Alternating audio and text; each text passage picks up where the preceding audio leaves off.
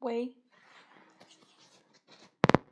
喂，欢迎大家来到小鹿的直播间。今天我继续和大家分享王小波的作品《二零一零五鞭刑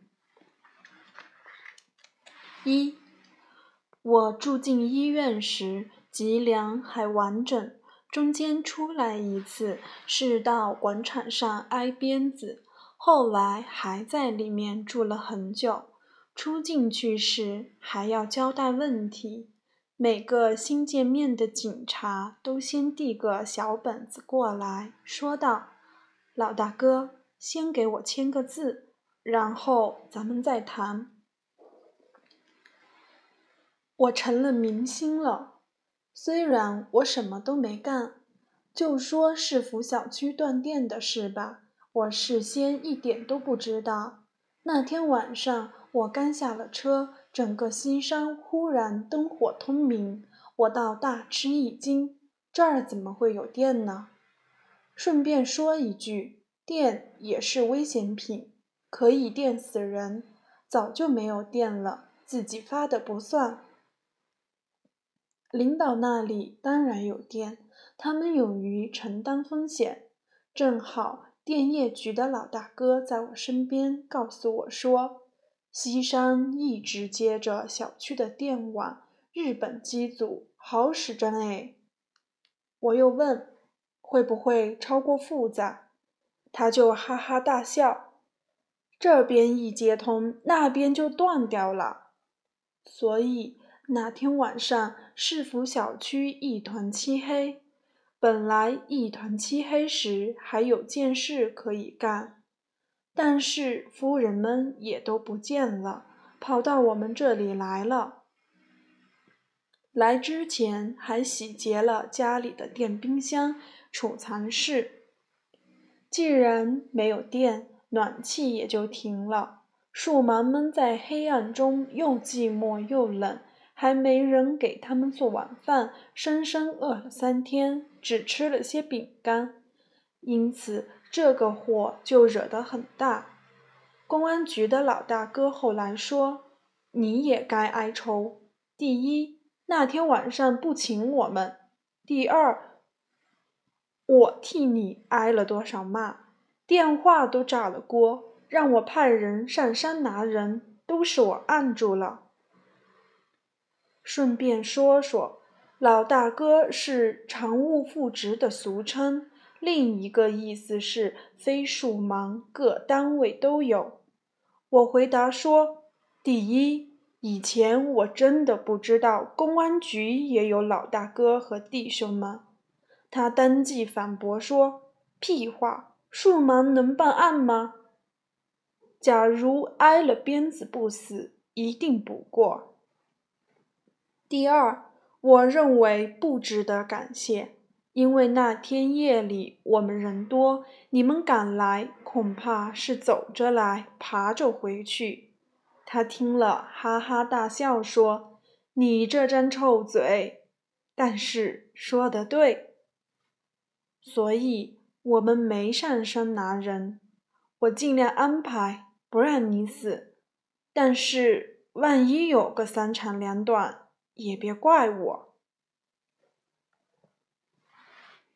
根据从国外买来的卫星图片分析，星期四晚上有上万人、成千辆车到过西山，但这还不算多。星期五和星期六还有人从各地赶来，星期一 party 才散。高峰期是星期天。西山上有三万多人，在每个房间里都留下了用过的避孕套，搜集起来装了半垃圾车。但是我早就下山了，没有看到这种盛况。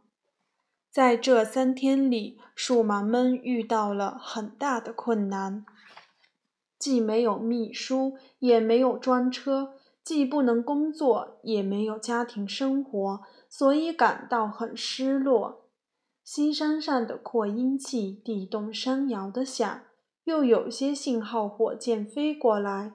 市里的树忙就从小区里跑掉，去了山海关空军机场，等 party 完了才回来。后来他们到现场去看，看到半垃圾车的食物，又觉得心里酸溜溜的，一致认为对王二要严惩不贷。在此，我要郑重声明，这件事和我无关，我没有这等身手。一人造出半车祸来。有关 party 的事，我还最后有些要补充的地方。那几天，我们成了树盲，吃树盲的饭，喝树盲的水，用树盲的电，和树盲的老婆睡觉。树盲成了我们，没了吃的、饮水、电、老婆。一切都要自己想办法。他们本可以像我们一样，到自由市场上买块烤白薯，到饮水站要点饮水，点一盏电石灯，或者到地下室启动应急发电机，然后自己去找个半间。但是这样做证明他没有树盲症，所以他们不肯。假如不是我星期四在西山上开那个 party，那么就会有别人在别的时间、别的地点开这种 party。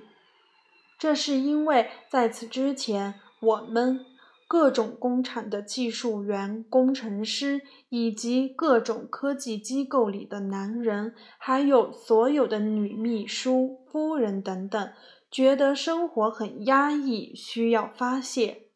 这件事不能怪王二一个人，那半垃圾车的货就是证明。只有树盲才不觉得压抑，也不觉得有什么要发泄的，所以这个道理和他们说不通。他们认为这件事都怪我一个人。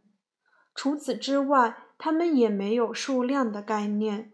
认为我一个人射出半垃圾车精液完全可能，并且不肯想想射出半垃圾车后我还能剩下什么。等到这件事过完，大家都发泄过了，感觉良好，但树盲们却觉得受了压抑，也需要发泄，要抽我的脊梁。我没有树盲症。只是个小人物，所以脊梁就保不住了。当然，这件事也不那么简单。听说有不少夫人旗帜鲜明地对丈夫表示：“要是王二有个三长两短，我就和你一刀两断。”但是在大是大非面前，树盲总能站稳脚跟的。所以他们的努力也就能保住我一条命。除此之外，听说各机关都增加了夫妻生活的次数，这说明树盲们也会接受教训。虽然数量增加了，质量还是没跟进。根据可靠情报，他们现在还是废话连篇，而且还是在拿肚皮拱人。我现在可以坦率地说出一切，就如那位希腊勇士，当被带到暴君面前，被问道：“你凭什么反对我？”时，他坦然答道：“老年。我现在的样子和老人差不多，但是问题还不在这里。我现在已经做好了死去的准备，这是最主要的。”在我看来，树盲最讨厌的一点是废话连篇。假如你不制止他，可以说上一百年。除此之外，他讲的每一句话，我们都听过一千遍。当然，在这一点上，双方见仁见智，永远谈不拢。树盲们说：“这话我讲了一千遍，你还是没有听进去。”我们说：“你讲了一千遍，我还是听不进。”可见就是听不进。树盲又说：“一千遍都没听进，那就讲一千零一遍。”但是他根本不知道一千遍是多少遍，更不知这么多遍可以让人发疯。尤其是一面听这些废话，一面挨肚皮拱，就更要发疯。除此之外，我还有点善意的劝告：在干那事时，要把注意力从废话上转到女人身上，这样。肚皮和阳具就能有点区别。当然，他们的绿帽子绝不是我一个人能给戴上的。只要有数量的概念，就能明白我一个人戴不上那么多绿帽子。但他们是没有数量概念的。说出了这些话，我就可以挨鞭子和死掉了。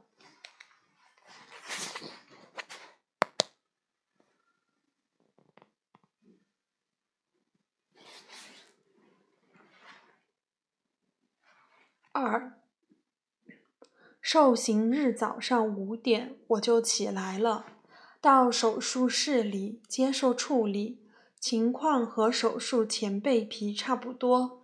然后穿上我自己挑的衣服，经过消毒的中山装，从手术室里出来。有位年轻的警察给我戴上铐子，那铐子看上去是不锈钢的。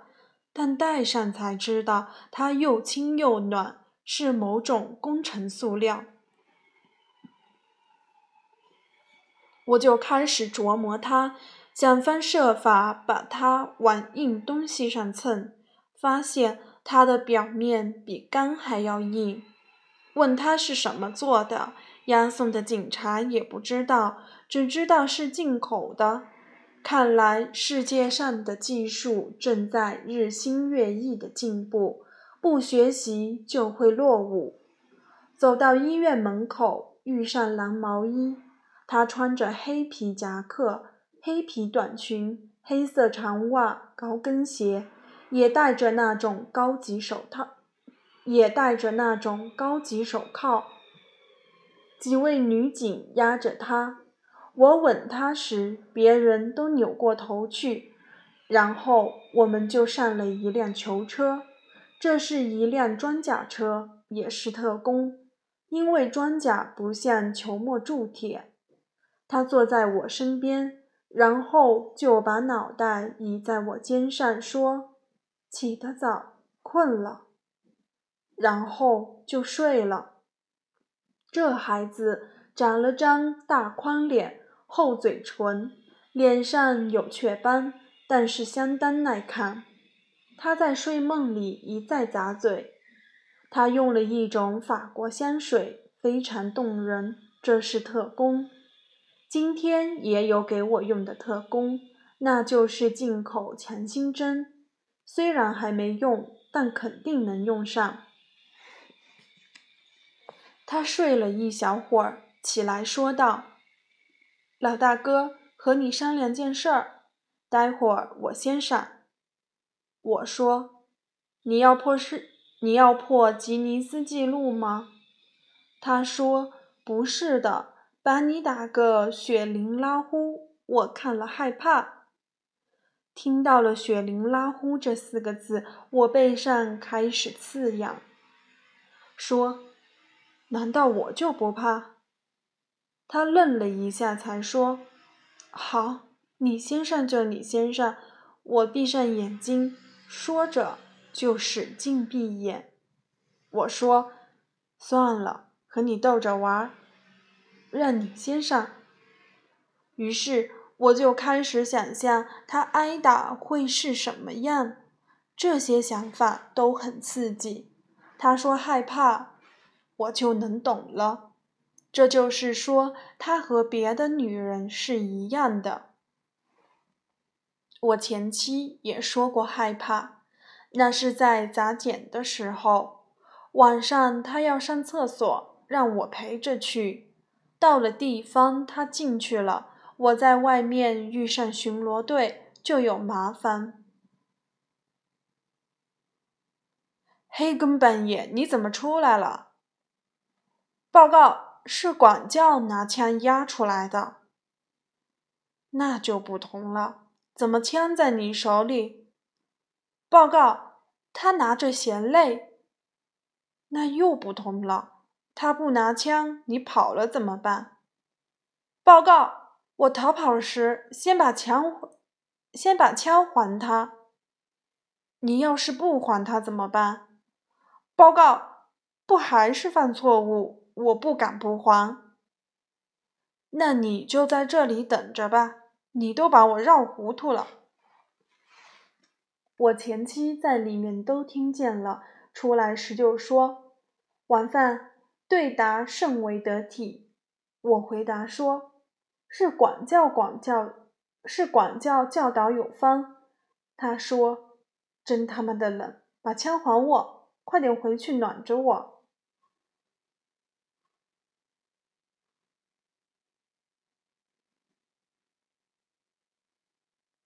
在那辆东摇西晃的囚车里，我和蓝毛衣聊了一会儿。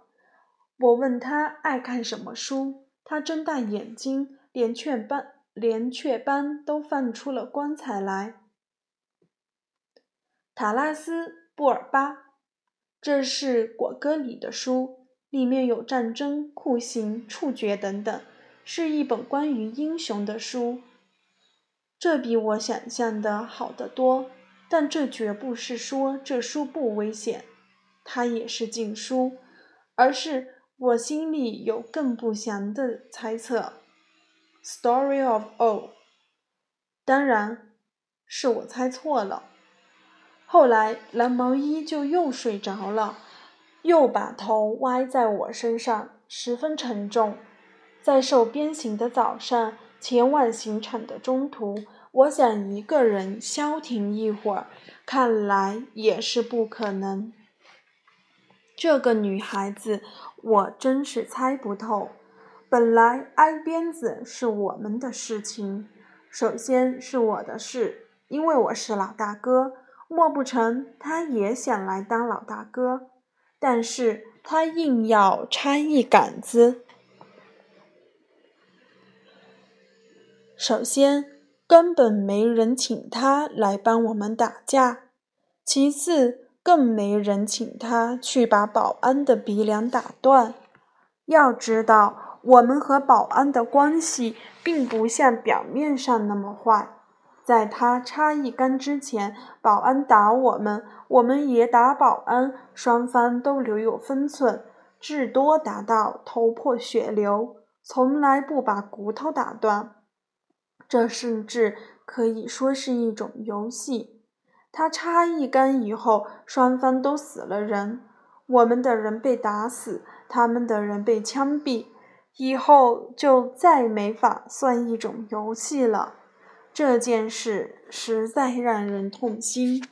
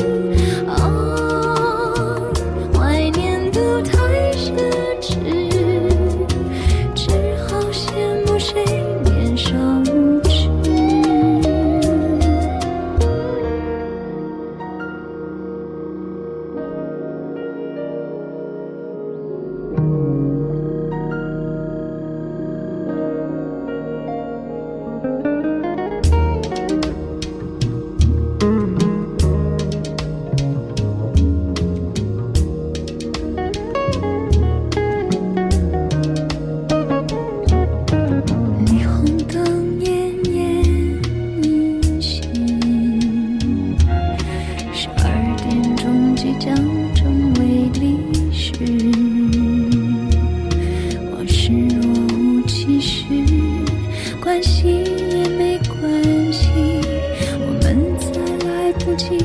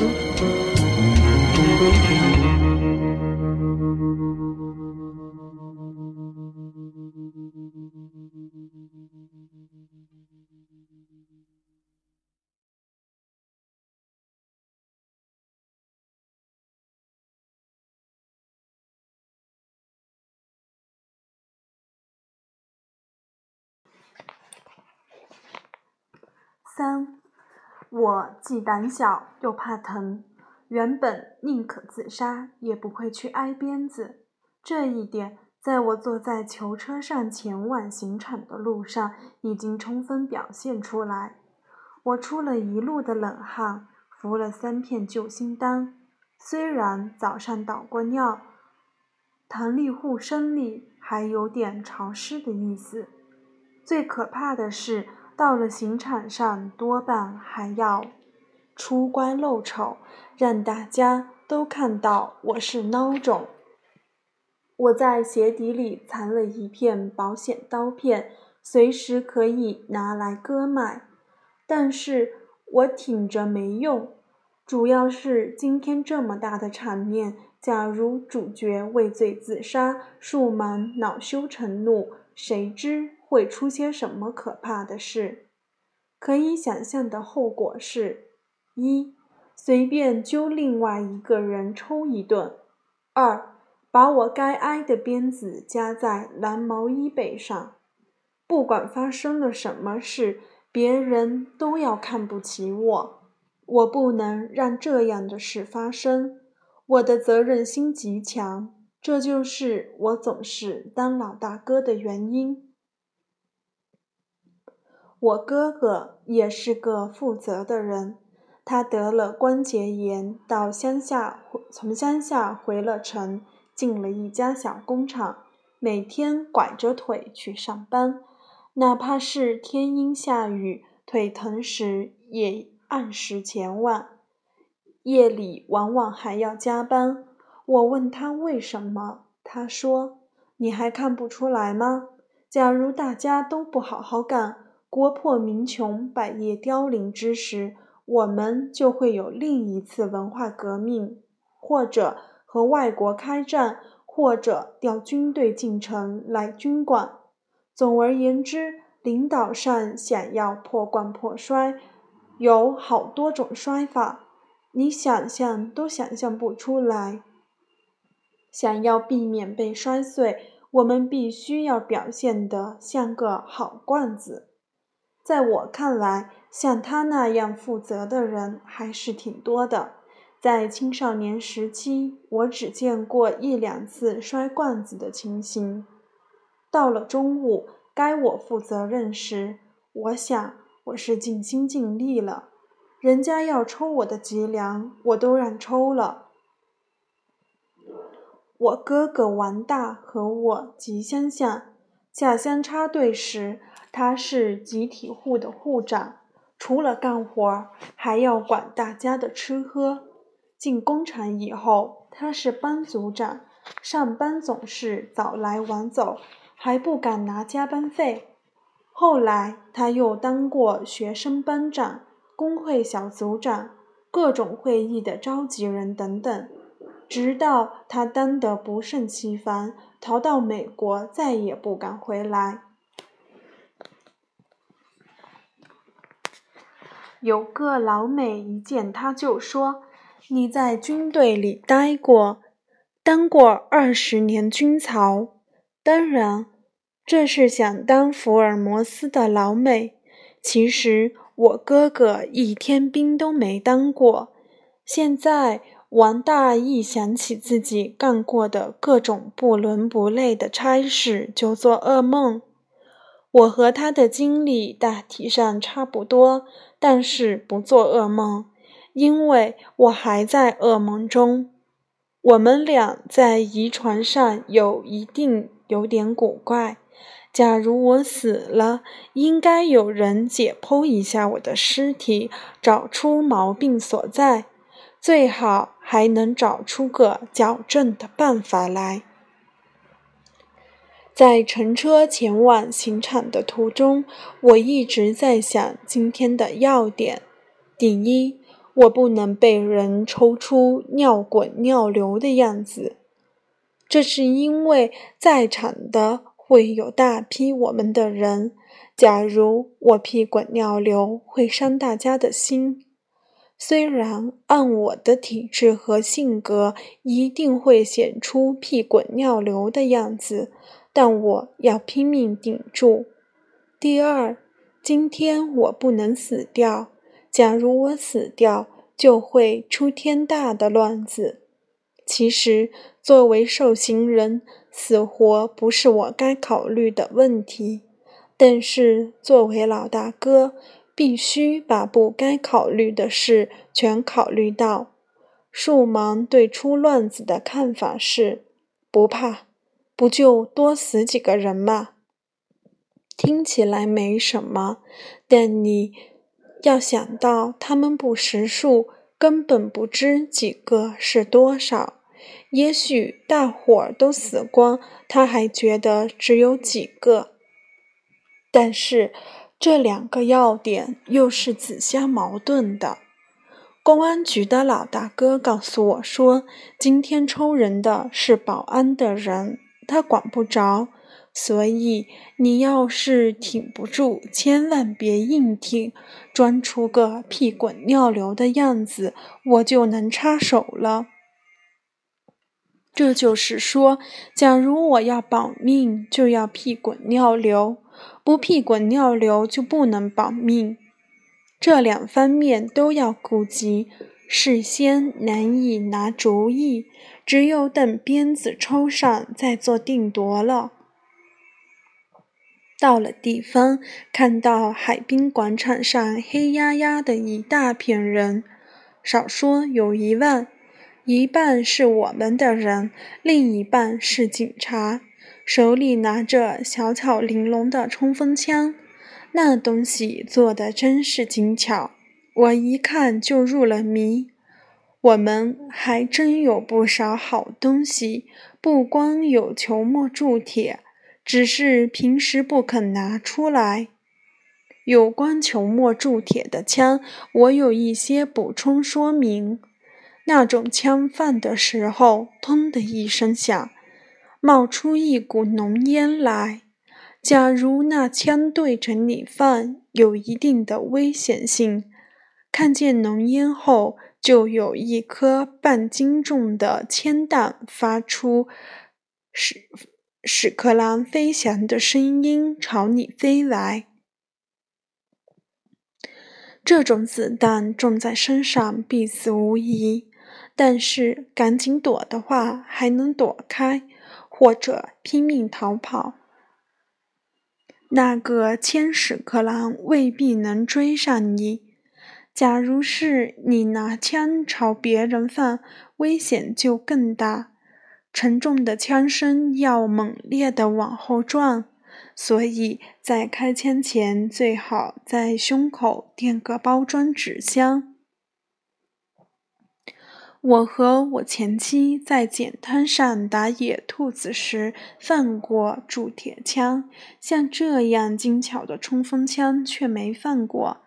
大概是进口的吧。对于这种枪，我也有点要补充的地方。它完全是危险品做的，所以真好看。故而他当然是特工。见到了这种东西，说明我闯的祸真是不小。广场上有一座木板搭的台子，上面有桌子、麦克风、树芒等等。台子后面有座 X 型的木架子，看来要把我们拴在上面。我们从囚车上下来时，遇到了山呼海啸般的掌声，还有人高呼欢迎老大哥。然后，这掌声又被更大的声响压下去。会场周围的武警齐声喝道：“不准乱动！”那种嗓门和保安是一个类型。蓝毛衣听了，禁不住往后一缩，撞在我身上。我却推了他一把，说：“别怕，不是朝咱们呢。”然后我们就进到了台子背后的棚子里等待。这个棚子是铝合金和玻璃做的，里面就我们两个人。隔着玻璃往外看，到处是戴钢盔的武警，我们好像进了笼子一样。瘆人的是，这棚子很隔音，所以很近。里面有一把长条椅子，太阳晒得很暖和。我指指椅子说：“请坐。”蓝毛衣坐下来。我隔着玻璃往外看，看见树芒在做大报告。平时我对报告不感兴趣，今天倒想听听，但是听不到。棚里有台黑白电视机，外面。放着外面会场的实况，但是无半音。我给了他几巴掌，想把半音打出来，但是不成功。不仅没打出半音，倒打出大片的雪花。反正闲着没事，我又打了他一顿，把雪花打掉，还打出一点彩。原来不是黑白电视，是彩色的，但半音还是打不出。今天见到的都是特工，只有这台电视机例外。这使我想起了树芒常说的话：“好钢要用在刀刃上。”我今天就是到了刀刃上。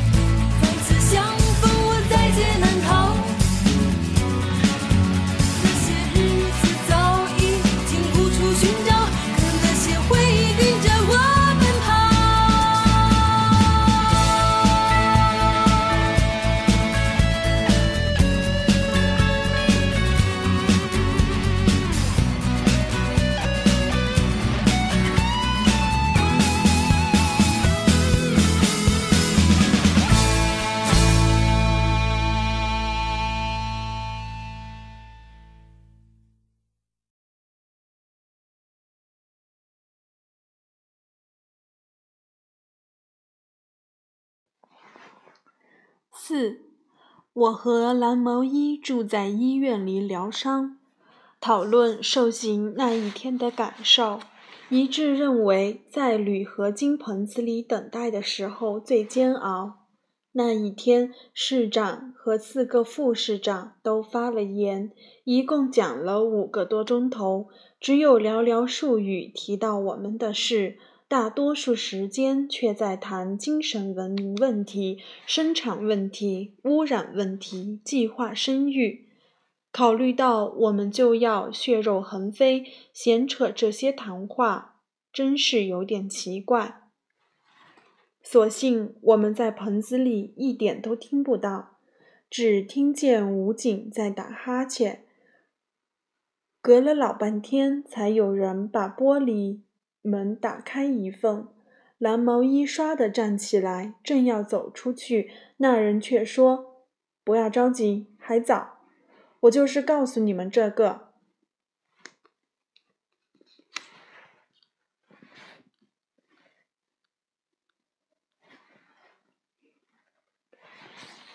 然后关上门走掉了。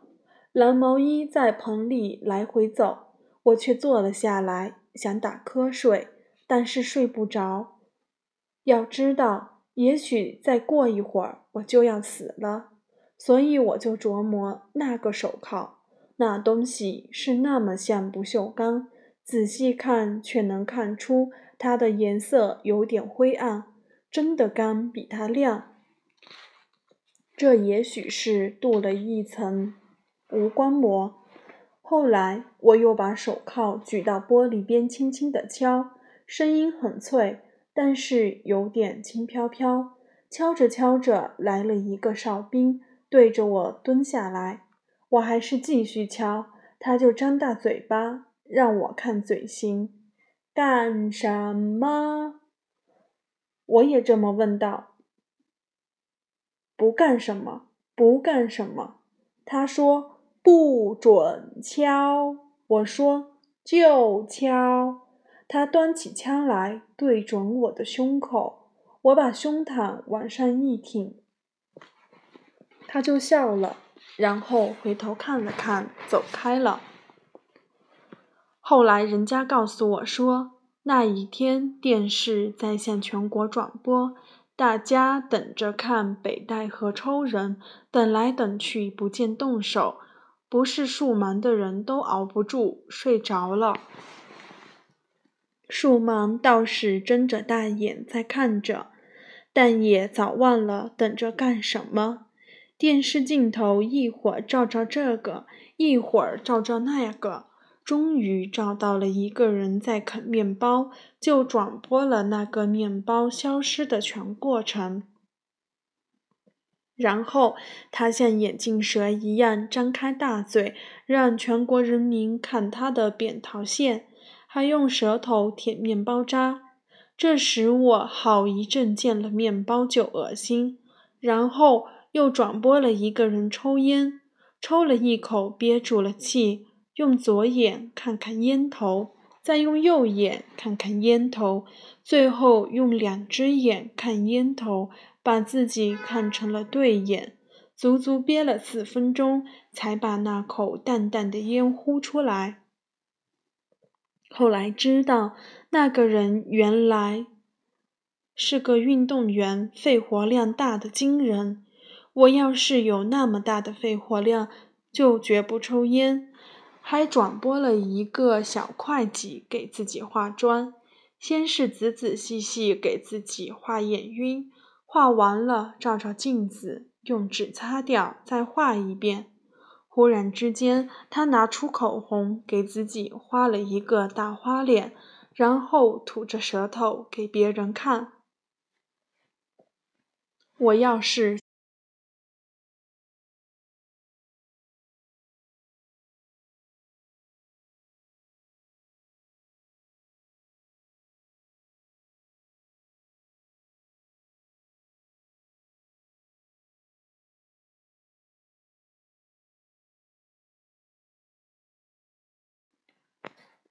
我要是像她那么年轻漂亮，就绝不在电视上糟蹋自己。后来才知道，电视摄像机位置很隐蔽，同样很隐蔽的还有一大批狙击手。会场上的人一点儿也不知自己上了镜头。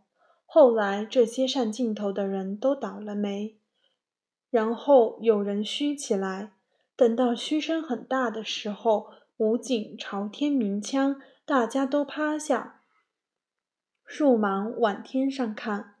但是我们在棚子里看不到武警鸣枪，也听不见，只看到大家趴下树芒朝天上看，所以一点儿也不明白。假如不是在屏幕上见到了熟人，我还以为放错了频道，这是个电视剧呢。看见这种情形，蓝毛衣就哭了起来。我在受鞭刑之前，在一个玻璃亭子里关了很久，才去挨抽。当时我以为自己很可能马上就会死掉，但是没有。虽然挨第八道鞭后死了一会儿，吸了氧气，打了强心针，醒过来以后，有人要把我解下来送医院，余下的下回再打。我坚决不同意，并且。抱着柱子不撒手，问自己没问题。我可不乐意再被关在棚子里。鼠麻们尊重我的意见，又打了我四下，然后七手八脚的把我解下来，要叫我上担架。但经过现场抢救，我还能自己站住，就把搀扶的手给推开了，从台上走下去。这时候。会场上已经乱了，到处都在和武警扭打，还有枪响。只有台前一片人端坐不动。这是我的同事，不动是对的，动就会有伤亡，而且伤了谁都不好。我不在，也不知是谁在围头。我朝那边走了几步，又被人架住。公安局的老大哥凑着耳朵说。你还是快走为好。我点点头。就在这时，有个女人站了起来，她戴着墨镜，穿一件薄呢子大衣，高跟靴子，径直走过来。原来是我前妻。原来她回到部里，掌握着这班人，这我就放心了。我对她说：“你给我根烟。”他拿出烟来，吸着了，放在我嘴上。我抽了一口，猛烈的咳呛起来，同时眼前阵阵发黑。赶紧取下烟来，又递给他，说道：“给别人吧，别糟蹋了。”然后我就人事不知了。我说过，蓝毛衣在棚子里哭过，当时他说。你看看，他们都在干什么？一点都不尊重我们。我赶紧安慰他说：“会尊重的，不尊重我们也得尊重国家的鞭刑。”但是我心里却在想，看来他们把我安排成了个会尾会尾巴。所谓会尾巴，就是很不重要的议题。万一来不及进行，就推到下次会。看情形，我们要被押回医院，以后还要五点起来灌汤倒尿。倒尿这件事最可怕，因为二等兵王二不经折腾，动不动就直起来。那些小护士面面相觑，然后说：“老大哥，可喜可贺。”他们的意思是说。我这把岁数了还这样，可喜可贺。但我觉得自己为老不尊，难堪得很。这些还可以忍受，还要在这个棚子里等候，不知会等到什么时候。因为有了这些细节，所以真被绑到 X 型架上时，我倒感到如负重事，我倒感到如释重负。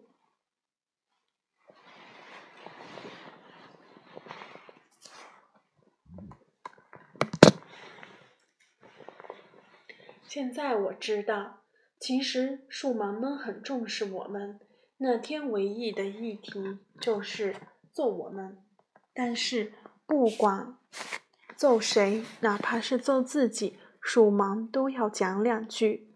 两句并不多，在这方面我们没话可讲。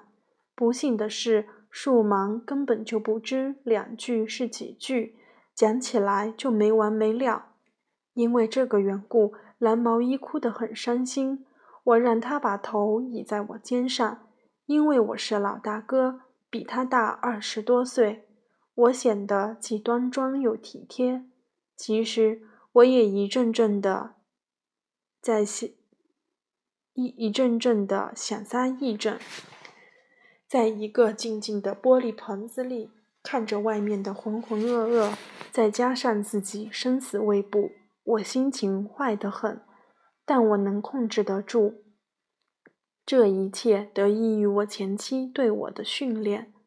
当年在检场里，她训练我走正步，喊了一，就对我说：“王范，你脾气很坏。”而我保持着金鸡独立的姿势，懒声答道：“报告教官，一定改。”他压低了声音说：“看着点人。”然后凑过来吻吻我一下，说：“告诉你，不准改，改了就没意思了。你只要控制住你自己就行了。因为有这样的训练，所以我不但能控制自己，而且能眼观六路，耳听八方。一下在电视上看到了玻璃棚子。”透过玻璃，还看见我和蓝毛衣拥在一起，就说：“咱俩上电视了。”蓝毛衣转过身来，把哭哭啼啼的样子暴露在大庭广众之下。等到看明白这一点，他暴跳如雷，原地跳了好几下高。后来又对我说：“老大哥，你得为我作证。”我可不是怕了才哭的，我说：“当然，但也得我能活着才成。”后来电视调了一下聚焦，棚子、玻璃都不见了，只剩下我们两个坐在椅子上。我们俩就朝着电视招了好多好多次手，但是没什么反应。我眯着眼睛想把摄像机找出来，但是阳光正从那个地方来，所以什么都看不到。蓝毛衣倚着我说：“他有个好主意，假如我挨了鞭子不死，我们就扮起奸来。”我说：“这是老生常谈，我有个更好的主意。”他振作起来说道：“结婚，生个孩子。”我说：“不是的，我想让你当我干女儿。”他勃然大怒，跳起来用并在一起的手打我。后来他说：“你们这些混蛋都不和我好，都让我当女儿，我的便宜这么好占吗？”这种说法引起了我的注意。这孩子的脾气、体态、相貌，无一不是当女儿的料。但是他的亲生父母怎么了？假如有父母的话，谁也不敢来挨鞭子。这个问题的答案是这样的：用不着你操心，他们是树盲，早不认我了。然后他问我：“当你女儿也可以商量，你爱我吗？”我说：“爱。”与此同时，双眼平视着他。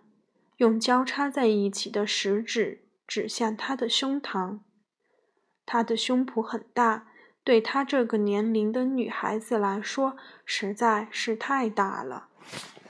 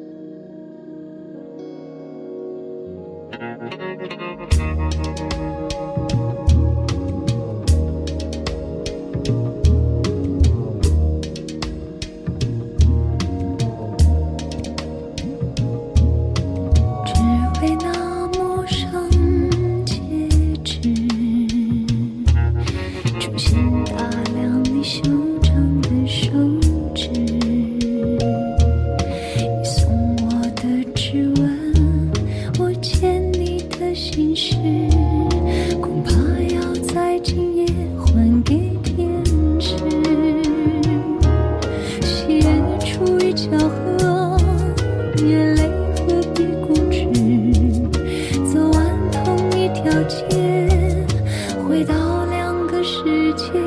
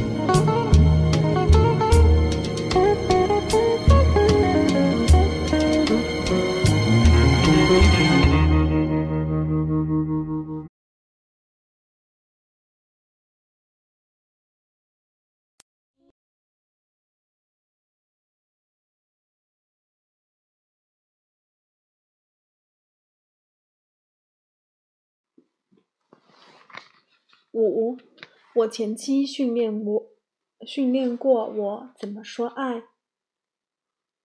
这一手在手鞭刑之前，面对蓝毛衣的时候用上了。这种训练是这样的：在走正步时，他喊二，我换了一条腿站着。他问道：“晚饭，说爱的要领是什么？”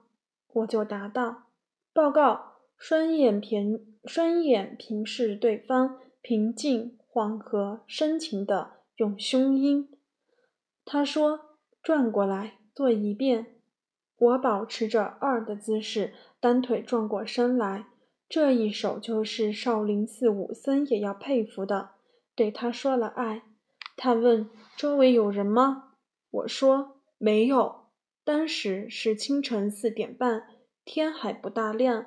他说：“很好。”还有呢？我说：“报告，你得先说稍息才成。”他说：“稍息。”我就放下腿，走过去吻他，做的和热恋的情人一样。这时候他说：“你要是能情不自禁就好了。”我说：“是，管家，情只是要领。”他勃然大怒，说：“混账！我要揍你！”我就咔嚓一转身，面对我的梦，面对我们的木盆，做好了跑步的准备姿势。懒声答道：“是，管教，拿鞭子还是拿棍子？”我以为能把他气疯，但是没有。他叹了一口气，说道：“不和你怄气，现在解散。”我受训的事就是这样。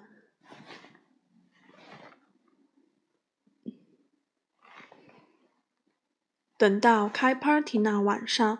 我们俩躺在双人床上，我用胳臂揽着他。他问我在剪场干嘛这样怄他。我憋了一口气，好半天才吐出来，什么也没说。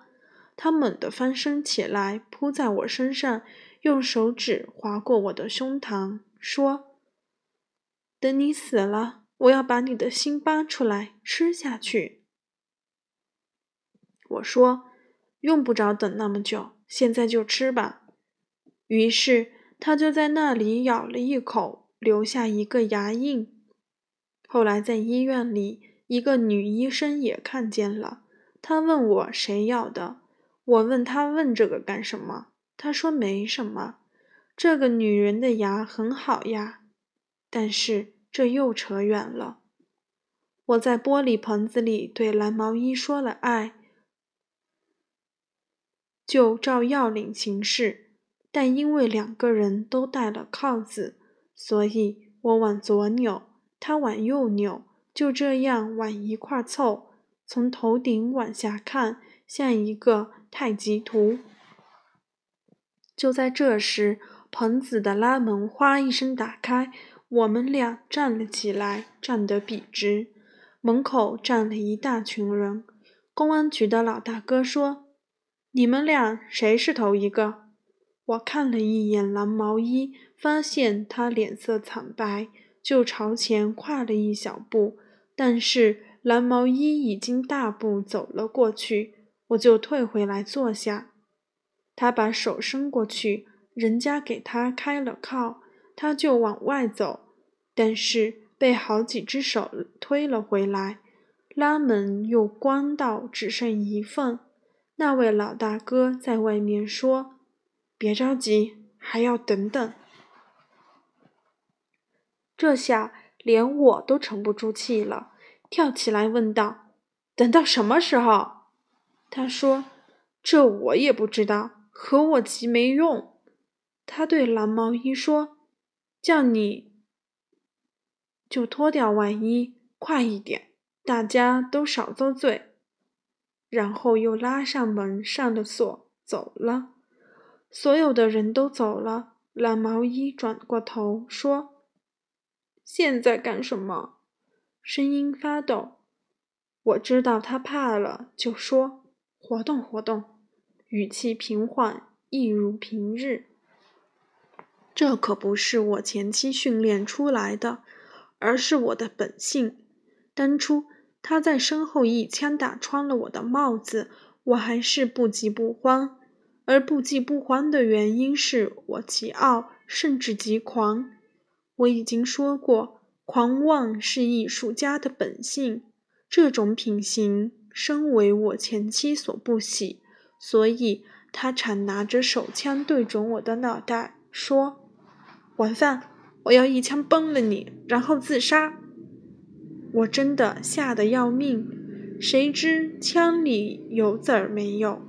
但我还是挺得住，说道：“报告管教，崩完以后您就说走了火，不用自杀。”他把枪口拿开，说道。晚饭，你就是瘦驴阿恶阿嗯，瘦驴阿应试，你承认了吧？我真的是受驴而应试，但我就是不承认，哪怕他真的崩，我也认了。我在玻璃棚子里老想起我的前妻，而眼前的事却是蓝毛衣在伸臂、下腰、踢腿，一活动起来，他的胆子就大了。后来，他在屋里翻了一个跟头，然后走到屋角，脱下高跟鞋，以强倒立起来。于是，夹克、裙子都溜了下来，露出了肚皮、内裤、吊袜带、大腿等等。要知道，我们现在正上电视，我就朝他摇头道。不好看，他又正过来，穿上鞋，搓着手上的土，走到我身边来说道：“我的腿不好看。”我说：“其实是好看的，但是咱们在上电视，你别毒害青少年。有件事必须解释一下，我们的电视没声音，于是我就以为电视是无声的，其实不对，电视有声音。”所有的地方都被人下了微型话筒，所以我们在棚子里说话，全中国乃至全世界都能听见。这是因为全世界的电视台都买了转播权。这句话就被上级数蛮听见了，发出指示道：“我们的好多同志，觉悟还不如一个犯人。”乱七八糟的镜头怎能上电视？这个指示就往前翻转，但是怎么也转不到。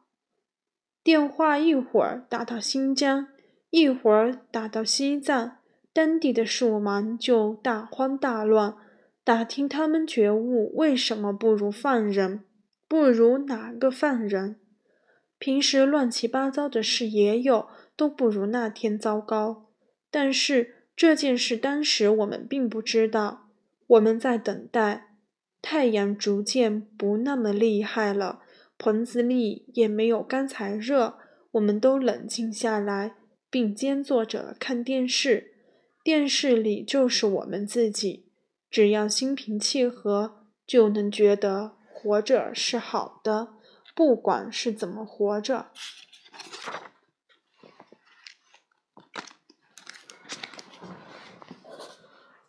今天的节目就更新到这里。这段时间我很长一很长时间都没有更新节目，是因为我我生病了，那嗓子有点不舒服。今天稍微好一些，就想着可以更新节目，但是没想到做到一半就觉得嗓子。嗯，难受的厉害，所以今天这一期节目质，嗯，质量可能，嗯，质量应该是不行，嗯，希望大家见谅，咱们下期再见，拜拜。